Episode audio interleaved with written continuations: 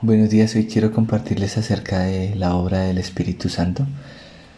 Quiero pedirle al Espíritu Santo que sea guiándonos en lo que vamos a, orar, en lo que vamos a hablar, que sea conforme a su voluntad y que sea Él hablando y que sea su Espíritu a través de la palabra que vamos a hablar hoy, entrando en nosotros y haciendo su obra perfecta en nosotros en el nombre poderoso de Jesús. Quiero que vayamos a Juan 16, del versículo 8 al 11 donde dice, y cuando Él venga, convencerá al mundo de pecado, de justicia y de juicio. De pecado por cuanto no creen en mí, de justicia por cuanto voy al Padre y no me veréis más, y de juicio por cuanto el príncipe de este mundo ha sido ya juzgado. Entonces aquí nos habla de tres, tres partes de la obra del Espíritu Santo. La primera parte dice, de convencerá de pecado. Entonces de pecado es al principio lo explica en el versículo 9, dice, por cuanto no creen en mí. Entonces ahí está hablando Jesús, está hablando que el pecado, todo lo que tiene que ver con el pecado es con Él. Entonces esa primera parte es la obra del Espíritu donde reconocemos a Jesús como aquel quien es capaz de hacerse cargo de nuestros pecados.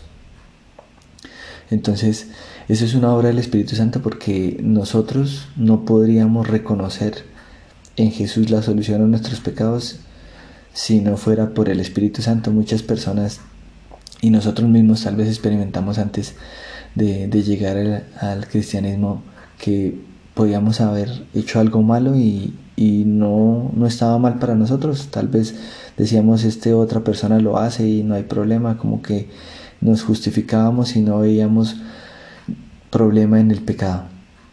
Entonces es una obra del Espíritu Santo. La segunda parte dice, y de justicia por cuanto voy al Padre y no me veréis más. Dice, por cuanto voy al Padre, entonces quiere decir que la justicia es un tema que debo tratar con el Padre. Y lo que debo hacer es ir, ir a Él. ¿sí? Y por último dice, y de juicio por cuanto el, el príncipe de este mundo ya ha sido juzgado. Entonces, como dice, ser hijo se trata de recibir al Espíritu Santo para ser hijo. Dice, no me veréis más, quiere decir que el Espíritu Santo ya me permite moverme en cosas que no veo. Recordemos que tener convicción de algo que no vemos es fe. ¿sí? Entonces es empezar a entender que ya hay un juicio sobre el príncipe que, que está en este mundo, que ya fue juzgado y que eso solo me lo permite ver el Espíritu Santo, o sea, porque ya no, no está él haciendo su voluntad, sino que está sujeto a lo que Dios ya ha hecho.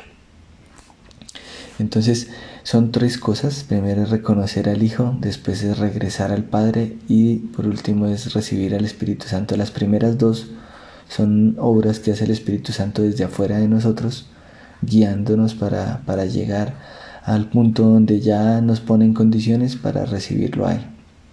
Sí, entonces, primero es reconocer a Jesús porque eh, el problema del pecado es con Él, se resuelve con Él y es creyendo, creyendo que Él es la solución a, mis pecados y a mis culpas, que Él puede lavarme de todo pecado y de toda maldad. El segundo que es regresar al Padre, que lo hago a través del Hijo, que es yendo a Él para buscar justicia de lo que he hecho mal. Y por último, recibir al Espíritu Santo, que es cuando ya estoy preparado para poder ver las cosas que el Espíritu tiene preparadas y moverme ya en lo espiritual. Entonces, vamos a ir a través de las bienaventuranzas que habló Jesús para ir viendo cómo, cómo, cómo es ese proceso en cada uno de nosotros. Entonces, primero vayamos a Mateo 5 y vamos a ir leyendo cada una de las bienaventuranzas y vamos a ir viendo cómo, cómo nos va explicando el proceso poco a poco de, de esta obra del Espíritu Santo. Y entonces primero dice Mateo 5.3, dice, Bienaventurados los pobres en espíritu porque de ellos es el reino de los cielos.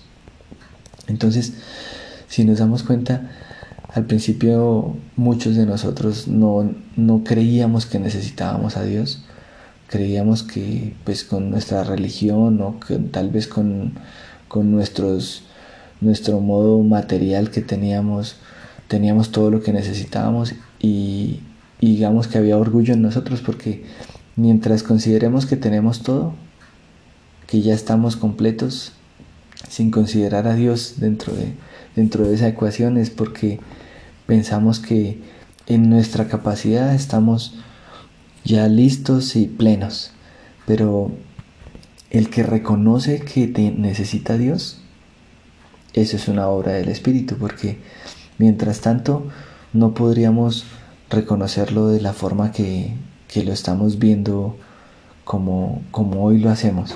Si antes de, de conocerlo y de humillarnos delante de Él y de reconocerlo como nuestro Señor, antes estábamos ahí como muchos otros hoy, que de pronto están al lado nuestro y que no reconocen la necesidad de Dios. Y la única diferencia entre nosotros y ellos es que el Espíritu Santo ya hizo la obra en nosotros y nos permitió ver que sin Dios no podemos hacer nada. Como, como dice Jesús en una parte, sin mí nada podéis hacer. Y entonces ahí es donde nos damos cuenta que lo que dice en este versículo, bienaventurados los pobres de espíritu, porque ellos es el reino de los cielos. Entonces lo podemos contrastar con un versículo de Apocalipsis que es el 3.17, donde dice, porque tú dices, soy rico y me he enriquecido y de ninguna cosa tengo necesidad, y no sabes que tú eres un desventurado, miserable, pobre, ciego y desnudo. Y eso es lo que éramos antes. No reconocíamos nuestra condición, nuestra condición de, de que no teníamos nada, de que estábamos desventurados, pero por eso mismo lo dice acá en, las bienaventuranzas. Bienaventurados los pobres de espíritu, porque ellos es el reino de los cielos. Entonces, lo primero que debemos hacer ahí es reconocer nuestra necesidad, que estamos mal sin Dios, que, que nosotros sin Él, inclusive teniéndolo, tal vez todo lo material que pudiera haber, pero sin Él, o, o tal vez considerando que gozamos de la mejor salud o teniendo todo lo que tal vez pudiéramos desear en nuestro corazón, pero sin Dios nos sentiríamos insignificantes porque hay un vacío en nosotros que solo lo llena Él. Él nos hizo para que tengamos una relación con Él. Y si no tenemos una relación con Él, entonces nos vamos a sentir vacíos, no importa cuánto podamos acumular o tener en la vida siempre nos va a hacer falta algo y el único que lo puede llenar y lo que lo puede hacer es Él, porque Él mismo dice que envía su espíritu a nosotros para que seamos hijos, que es a lo que vamos a llegar al final de, esta explicación. Y, al principio si no tenemos su espíritu, simplemente nos vamos a sentir vacíos, miserables, porque, porque no nos sentimos perteneciendo a ninguna parte. El siguiente versículo es el 4 donde dice, bienaventurados los que lloran porque ellos recibirán consolación. Entonces esta segunda parte del proceso es que yo ya reconozco a Jesús, reconozco que necesito a Dios, reconozco que hay cosas mal en mí. Entonces, cuando reconozco esas cosas que están mal en mí, voy a Dios y me arrepiento de lo malo que he hecho. Porque, pongamos un ejemplo, si es muy normal que haya dolor y, y vergüenza cuando me descubren haciendo lo malo pero si nadie me ha visto, tal vez nadie se dio cuenta que robé algo, nadie se dio cuenta que hice trampa en algo, nadie se dio cuenta que estoy haciendo algo malo. Y a pesar de eso, me siento mal y siento vergüenza es porque el Espíritu Santo ha hecho, ha empezado a hacer esa obra en mí. Entonces, porque de lo contrario, muchos, muchos hacen lo malo y antes tal vez éramos de esos que pecaban, pero si nadie los descubría, pues no se sentían mal, simplemente pues se sentían normal y seguían haciéndolo. Pero aquel que sin que nadie lo descubra, sin que nadie le vea haciendo lo malo, se siente avergonzado, se siente dolido porque hizo algo que no estaba bien, es porque el Espíritu Santo estaba obrando en él. Entonces, eso es lo que tenemos que mirar en nosotros. Y luego dice, en el Mateo 5:5 dice, bienaventurados los mansos porque ellos recibirán la tierra por heredad. Esto significa apartarse. Apartarse y está relacionado con los mansos porque en la época, en esa época cuando se hablaba de los mansos se hablaba de los bueyes. Los bueyes eran animales muy fuertes que inclusive siendo tan fuertes se sometían a la dirección de un conductor que no veían. El, el que araba se hacía en la parte de atrás del animal y, y simplemente con, con movimientos muy sutiles lo dirigía para irse a un lado o hacia el otro. Y eso representa la confianza y la obediencia a Dios. La confianza y la obediencia a sus palabras y a lo que Él nos ordena que hagamos. Y Él sutilmente con su espíritu nos va guiando a apartarnos de lo que no le agrada. Él nos va apartando. Entonces somos esos que empezamos a obedecer a la conducción del Espíritu Santo, esa conducción invisible para movernos, Señor, en la dirección que Él nos va guiando. Hasta ahí iría como lo que corresponde a, reconocer a Jesús. Ahora, después de que ya lo reconocí, pasando a Mateo 5.6, dice, bienaventurados los que tienen hambre y sed de justicia, porque ellos serán saciados. Y sed de justicia, ¿por qué? Porque tenemos que ir al Padre. Dice en Isaías 1.18, venid luego, dice Jehová, y estemos a cuenta. Si vuestros pecados fueren como la grana, como la nieve serán emblanquecidos. Si fueren rojos como el carmesí, vendrán a ser como blanca lana. Entonces, Acordémonos que, que la parte de la justicia es con el Padre y se soluciona con ir a Él. Ir a Él, necesitamos ir a Él. Entonces, digamos que ese, eso corresponde a nuestra acción de, de, acercarnos. Necesitamos acercarnos al Padre, no, no, es, no es escondernos, sino acercarnos, ir a Él. Como le pasó a Adán, que en su momento, él cuando pecó lo que hizo fue esconderse. Pero lo que aquí Dios nos está mandando a hacer es acérquense, acérquense, vengan a mí. Entonces, ahí que tendremos que hacer, ir, ya reconocimos que, que tenemos cosas mal, reconocimos que las hemos hecho mal y nos hemos apartado, pero, pero son cosas que ya fueron hechas y que tienen unas consecuencias. Esos pecados tienen unas consecuencias y por eso debo ir a buscar la justicia de Dios sobre lo que hice. ¿sí? El requisito es ir, porque como Él dice, la paga del pecado es muerte y Él, y Él cumple su palabra y alguien tiene que morir. Ahí es donde entra Jesús, que es nuestro abogado, que vamos con Él al Padre. Y Él pone toda su culpa sobre Él y paga nuestra deuda.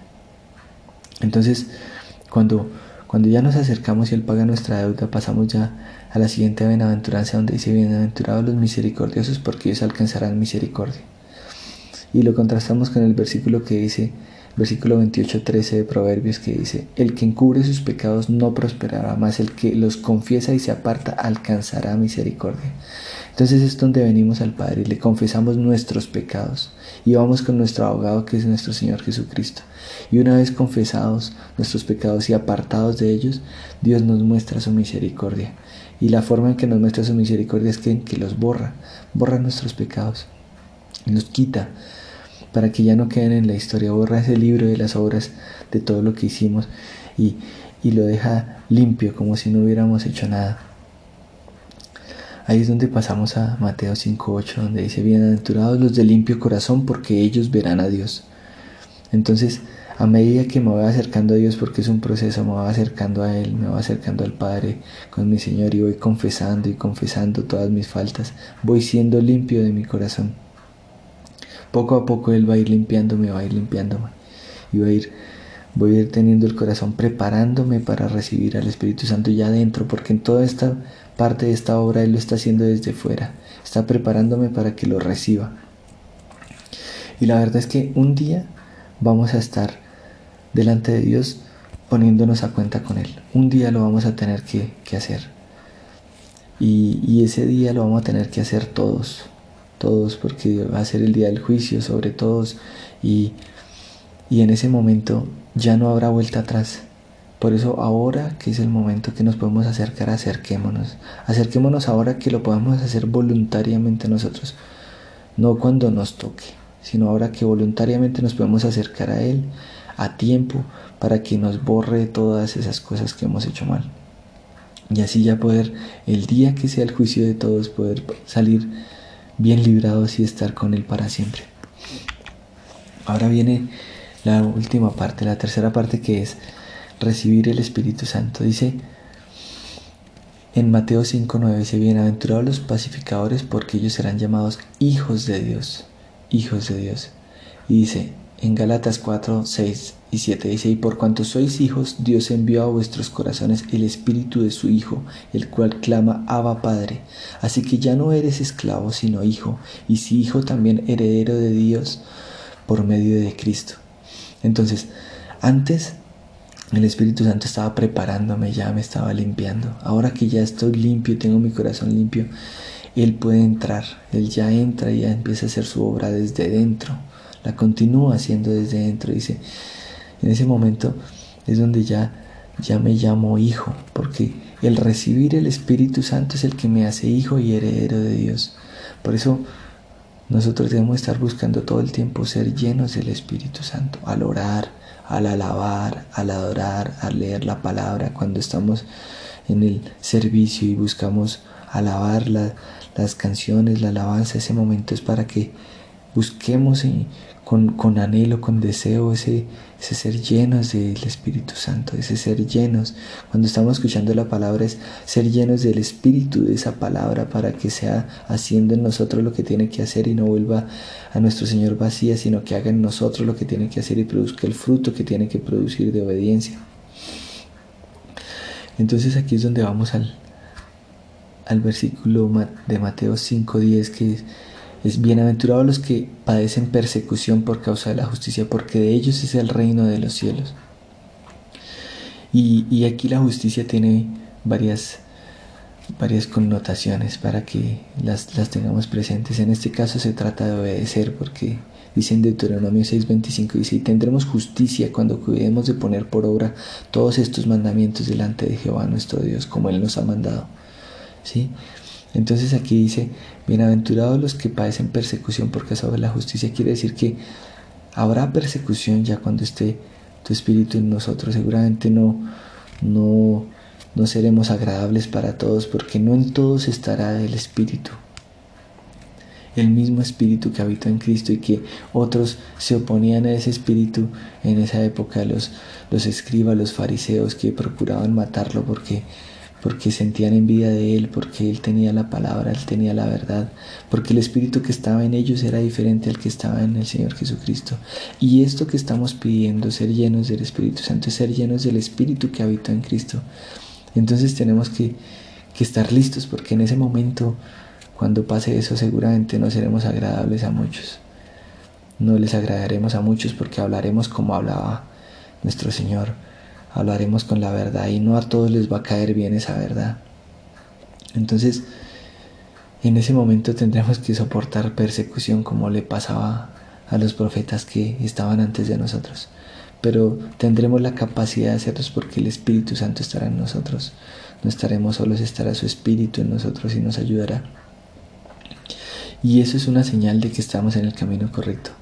Que por seguir a nuestro Señor tal vez habrá rechazo de algunos, tal vez familiares, tal vez personas con las que trabajemos, tal vez otras personas, tal vez inclusive desconocidos, porque el espíritu que está en ellos no es el mismo que está en nosotros. Y tenemos que tener en cuenta la justicia, vamos a describir unas formas de, de cómo entender la justicia en la palabra cuando la veamos. Cuando Dios habla de Dios y su justicia, hablamos de la ley de Dios y su justicia permanece para siempre, es que su palabra no cambia, estamos hablando de su palabra. Cuando hablamos de la justicia de Dios hacia nosotros, hablamos de misericordia, porque Él nos muestra misericordia y nos perdona.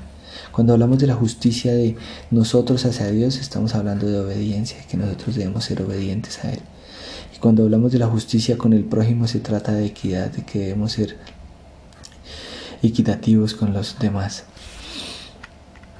Entonces ya pasamos, pasando de, de Mateo 5.10 y cerrando con Mateo 5.3 como, como el principio y el final de las bienaventuranzas vemos algo en particular para que lo tengamos en cuenta y es, es el final de estos dos versículos. En Mateo 5.3 dice, bienaventurados los pobres de espíritu porque ellos es el reino de los cielos. Y en Mateo 5.10 dice, bienaventurados los que padecen persecución por causa de la justicia porque de ellos es el reino de los cielos también. Aquí vemos que termina con el mismo, es la misma promesa para los dos. ¿Y esto qué quiere decir? Que que Dios siempre trabaja por, por ciclos, por eventos. Y, quiere decir que, ese proceso que inicia en, los que reconocemos que necesitamos a Dios, en los pobres de espíritu, se completa en, en que padecerán persecución por causa de esa justicia, por causa de esa obediencia. Pero que no termina ahí, cuando vemos en Mateo 5, 11 y 12, dice, Bienaventurados sois por causa, cuando por mi causa os vituperen y os persigan y digan toda clase de mal contra vosotros, mintiendo, mintiendo. Cuando tal vez otros hablen de nosotros o hablen mal, o inclusive de la iglesia, como muchas veces hasta Efi nos lo ha mencionado. Y, es mentira porque, porque muchos lo sabemos, o, o cuando hablen de nosotros cosas que no sean ciertas y nos persigan por eso, es porque tú, Señor Dios, estás haciendo esa obra en nosotros. Y dice, gozaos y alegraos porque vuestro galardón es grande en los cielos, porque así persiguieron a los profetas que fueron antes de vosotros. Y aquí es donde está el ciclo que, que estamos hablando. Ese ciclo dice, porque así persiguieron a los profetas que fueron antes de vosotros. Está hablando de generaciones, generaciones, generaciones en las que va a ir cumpliendo el Espíritu Santo ese ciclo, ese ciclo de este proceso que estamos hablando de reconocer a Jesús, de, ir al Padre, de regresar al Padre y de ser llenos del Espíritu Santo. Y lo que desea Dios es, es una descendencia para Él, una descendencia en donde, en donde se cumpla este proceso. Y, y nosotros tenemos una descendencia biológica como espiritual. Entonces, Dios habla de que su descendencia espiritual es inclusive más, más importante que la biológica, aunque la biológica también lo es y debemos cuidar de ella. Jesús dijo, mi madre y mis hermanos son los que hacen la voluntad de mi Padre. El único hijo biológico de nuestro Señor que viene de Él es Jesús y, y después de Él todos los demás nosotros somos adoptados, adoptados, somos herencia, somos descendencia espiritual, no somos descendencia directa de, de, nuestro Dios como biológico como lo fue Jesús, somos descendencia espiritual. Y, y eso es lo que habla en el libro de Reyes, dice que no siempre la descendencia biológica transmite el mismo espíritu del Padre, está en los hijos, porque algunos padres tuvieron malos hijos y algunos hijos buenos venían de, de malos padres. No siempre, no siempre el espíritu que habitó en un padre era el mismo que habitaba en el hijo, pero la descendencia espiritual sí mantiene eso, sí mantiene ese crecimiento. Y por eso este proceso es el que buscamos que sea en nosotros y que sean nuestros hijos biológicos, nuestros hijos que tenemos y es lo que deseamos que así sea. Pero también hay una descendencia espiritual, tal vez aquella persona a la que le hablamos, aquella persona a la que le compartimos de de este proceso de le compartimos de Cristo, que le compartimos de que necesita ser salvo, de que necesita de Dios, de que, es, de que apartado de Dios nada podrá hacer. Esa descendencia espiritual que tal vez es un amigo, un compañero de trabajo, cualquier otra persona que tal vez no es de nuestra línea de sangre, es una descendencia que va a resultar tal vez en unos hijos de Él, en otras personas que se van a acercar a Dios y que van a producir fruto para Él. Eso es lo que Él quiere, que tener descendencia para Él que produzca fruto y fruto en su espíritu. Y en donde se, se cumpla todo este proceso para que demos fruto en su Espíritu Santo. Y la idea es que esto pase de generación en generación. Por eso nuestro Señor decía en el Antiguo Testamento, y cuando pregunten sus hijos, cuéntenles, cuéntenles de lo que yo he hecho, cuéntenles de los milagros, de las señales, de los prodigios, cuéntenles. Y por eso debemos decirles porque esas palabras que les contamos, eso que les hablamos es la palabra de Dios, lo que Él hizo, lo que Él es. Y en esas palabras que hablamos va el espíritu de nuestro Señor, porque dice que la palabra tiene espíritu y esa, cada palabra que hablamos debemos hablarla para bendecir, para que esa palabra vaya llegando a esas personas a quien les hablamos como esta que estamos compartiendo ahora en este mensaje y esa palabra va con un espíritu y la idea es tomar ese espíritu, esa palabra, tomarlo para nosotros, para que hagan nosotros lo que tienen que hacer. Entonces, pues yo los invito y también yo mismo también deseo hacer esto y es mirar hacia adentro, que nos miremos hacia adentro de nosotros y que miremos si realmente sentimos la necesidad de Dios, si realmente me hace falta la palabra si realmente me hace falta orar, si realmente nos hace falta estar en comunión con la iglesia, si nos hemos apartado de cosas o seguimos siendo la misma persona. que antes de cuando llegamos a la iglesia tal vez cambiamos solo de rito y estamos en otro lugar, ya no en, la iglesia católica, sino que cambiamos un, culto que se hacía en otro lugar y, y venimos aquí y no hemos cambiado. Luego, si hemos ido a buscar al Padre, a buscar justicia en el Padre, si hemos confesado nuestros pecados, todos nuestros pecados sin reservarnos nada, porque cuando nos confesemos recibiremos misericordia.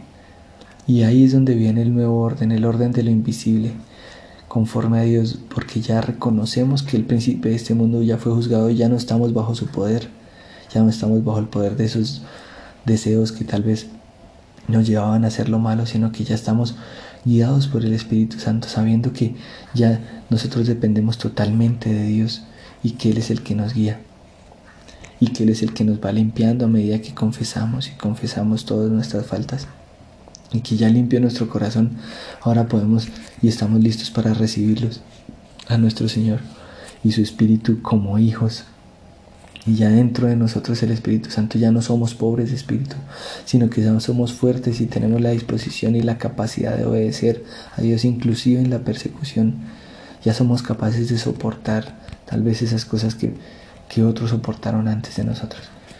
Entonces, que, que hoy y siempre de aquí en adelante pidamos ser llenos del Espíritu Santo.